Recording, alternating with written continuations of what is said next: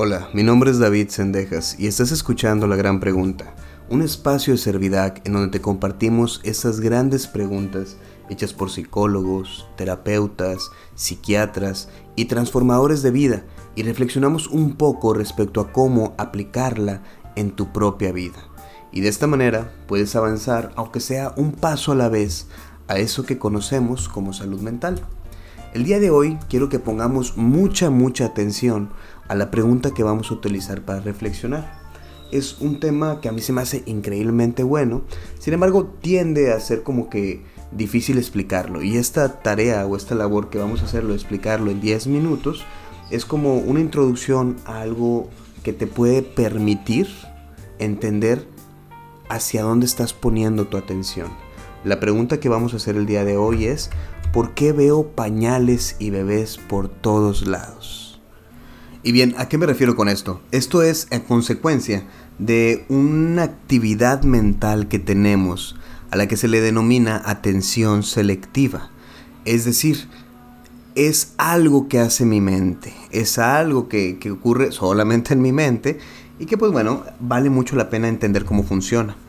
Me, me refiero a esta parte de ver bebés con el hecho, bueno, la pregunta está enfocada en el ver bebés, con el hecho de cuando tú supones que estás esperando o tú supones que estás embarazado, tu pareja está embarazada y de repente vas caminando por la calle y volteas a la izquierda y ves una tienda de, de cosas para bebés y luego vas al súper y ves que los pañales están en descuento por todos lados y luego vas caminando por la calle y ves mujeres embarazadas, ves carriolas, ves bebés y dices, por Dios, esto es una señal divina de que en realidad estamos embarazados. Y ya sea que te dé miedo, te emocione, tú empiezas a verlo por todos lados. Ahora bien, eso no significa que sea una señal divina. Eso normalmente significa que tú estás poniendo la atención a un concepto. Es decir, no tratamos de explicarte que en realidad ese día específico haya más mujeres embarazadas en la calle y haya más ofertas de pañales y haya más bebés transitando, sino es el hecho de que siempre los han habido. O sea, siempre han estado esos bebés, esas ofertas, pero tú no los habías puesto atención hasta que en tu mente nació este, este como que miedo o estas ganas que empezaste a ponerle atención a los bebés y te diste cuenta que hay muchos. Este proceso se le llama atención selectiva. Otro ejemplo muy bueno es cuando me compré mi primer carro. Bueno, no mi primer carro, pero una vez empecé teniendo un bocho, lo super adoraba, y el día que me lo compré empecé a ver bochos en todos lados. Iba manejando y veía un Volkswagen, un Volkswagen por aquí, otro por allá, otro por allá. Y no significaba que habían construido más carros. Sencillamente significaba que yo le estaba poniendo mucha atención a eso. Esto de atención selectiva es también entendible como cuando si alguna vez fuiste a un antro o un lugar donde hubiera mucho ruido, de repente platicas con alguien y por alguna extraña razón le podías entender cada palabra que decía. Ponte a pensarlo. En ese momento donde había mucho ruido alrededor y tú dices, la verdad es que ni siquiera sé cómo le hice para escucharlo, pero cada palabra que decía le escuchaba. Bueno, eso pasa usualmente cuando le estamos poniendo atención a algo. La atención selectiva es un proceso mental en el que nosotros decidimos un concepto y estamos pensando y dándole tantas vueltas a ese concepto que lo empezamos a ver por todos lados. Es decir, vemos moros con trinchetes en todos lados. La alusión a, esa frase de los moros significaba en algún momento de la historia que estábamos esperando, que alguien estaba esperando ser atacado por los moros y entonces siempre estaba tratando de ver dónde había moros. Eso te hacía tener tu atención selectiva en el concepto de los moros. Otro buen ejemplo de, entender cómo funcionan estas cosas de la atención selectiva es eh, los exámenes. A los maestros, cuando revisaban manualmente, no con una plataforma, pero revisaban los exámenes, se les enseñó a que veías el examen y estabas buscando los errores que había cometido el alumno. O sea, las partes que estaban mal las tachabas y sumabas lo que estaba bien para sacar la calificación. Eso significa entonces que con el paso del tiempo, el maestro desarrollaba una atención selectiva en únicamente ver errores. Solamente ponía atención en los errores. Era muy difícil después cuando le decían, dime tres cosas buenas de tal alumno. Y es difícil porque él le había puesto atención a esas cosas buenas, porque toda su mente estaba enfocada en ponerle atención a las cosas equivocadas. Vamos a trasladar este concepto al mundo intrapsíquico, a, esto que pasa detrás de nuestra mirada, esto que pasa dentro de nosotros. Y ponle, ponte a hacerte esa clase de preguntas. Dime, ¿a qué le pones atención en tu vida?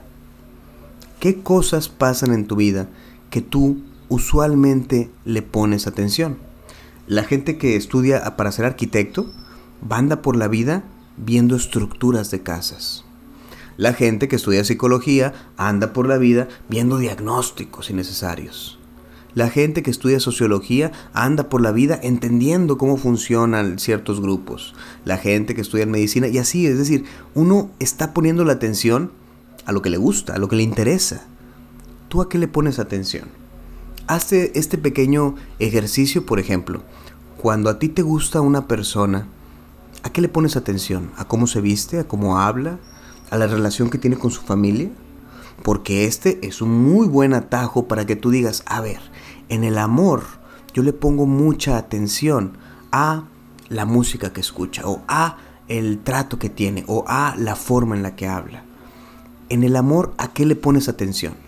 Porque a eso que tú le pones atención es lo que sucede usualmente cuando andas en algún lugar y ves a alguien y dices, ay, me llama la atención. Ese me llama la atención significa que viste algo en esa persona y, esa, y eso que viste en esa persona te despertó tu atención esa atención selectiva que tú tienes. Puede haber una mujer que le fascinen las barbas porque tiene la idea de que la gente con barba es sabia y entonces llega a un lugar y su mente registra a la gente con barba. O puede haber un hombre que le encanten las mujeres con mucha seguridad.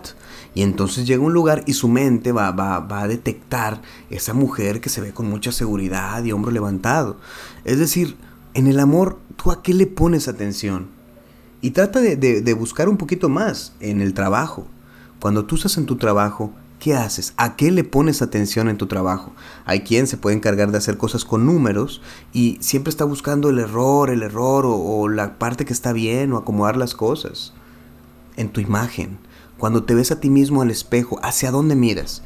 ¿Quieres ver si se te ve panza? ¿Estás viendo si estás peinado? ¿Estás viendo si se te ve bien el pecho? ¿O, qué es la parte de tu imagen a la que más atención le pones? Esta pregunta de por qué veo bebés en todos lados, la verdad es que te lleva a decir en dónde estoy poniendo la atención de mi vida. Piénsalo, el día de hoy, ¿hacia dónde pusiste atención? Cuando conoces a alguien, ¿qué es lo que te llama la atención? Porque la atención es el foco, así digamos como si fuera una luz que sale de tu cerebro y ilumina cierta parte de todo lo que nos rodea, de todas las cosas que nos rodean. Tu mente decide iluminar solo cierta parte que le interesa. Sería muy bueno para ti que pudieras conocer qué parte es esa la que te gusta iluminar. ¿Por qué? Porque de esa manera vas a poder entender qué parte dejas en la oscuridad. Cuando uno se ve al espejo y únicamente se está viendo el estómago, pasa mucho tiempo en el que no se entera que le gusta su cara, que le gusta su pelo. Y cuando se entera se emociona mucho. Y piénsalo bien porque a veces le ponemos mucha luz a cosas que únicamente opacan la belleza del paisaje. Esta se tomará como la primera, el primer acercamiento que tendremos al concepto de atención y en otro momento vamos a hablar de otras cosas que tienen que ver con la atención.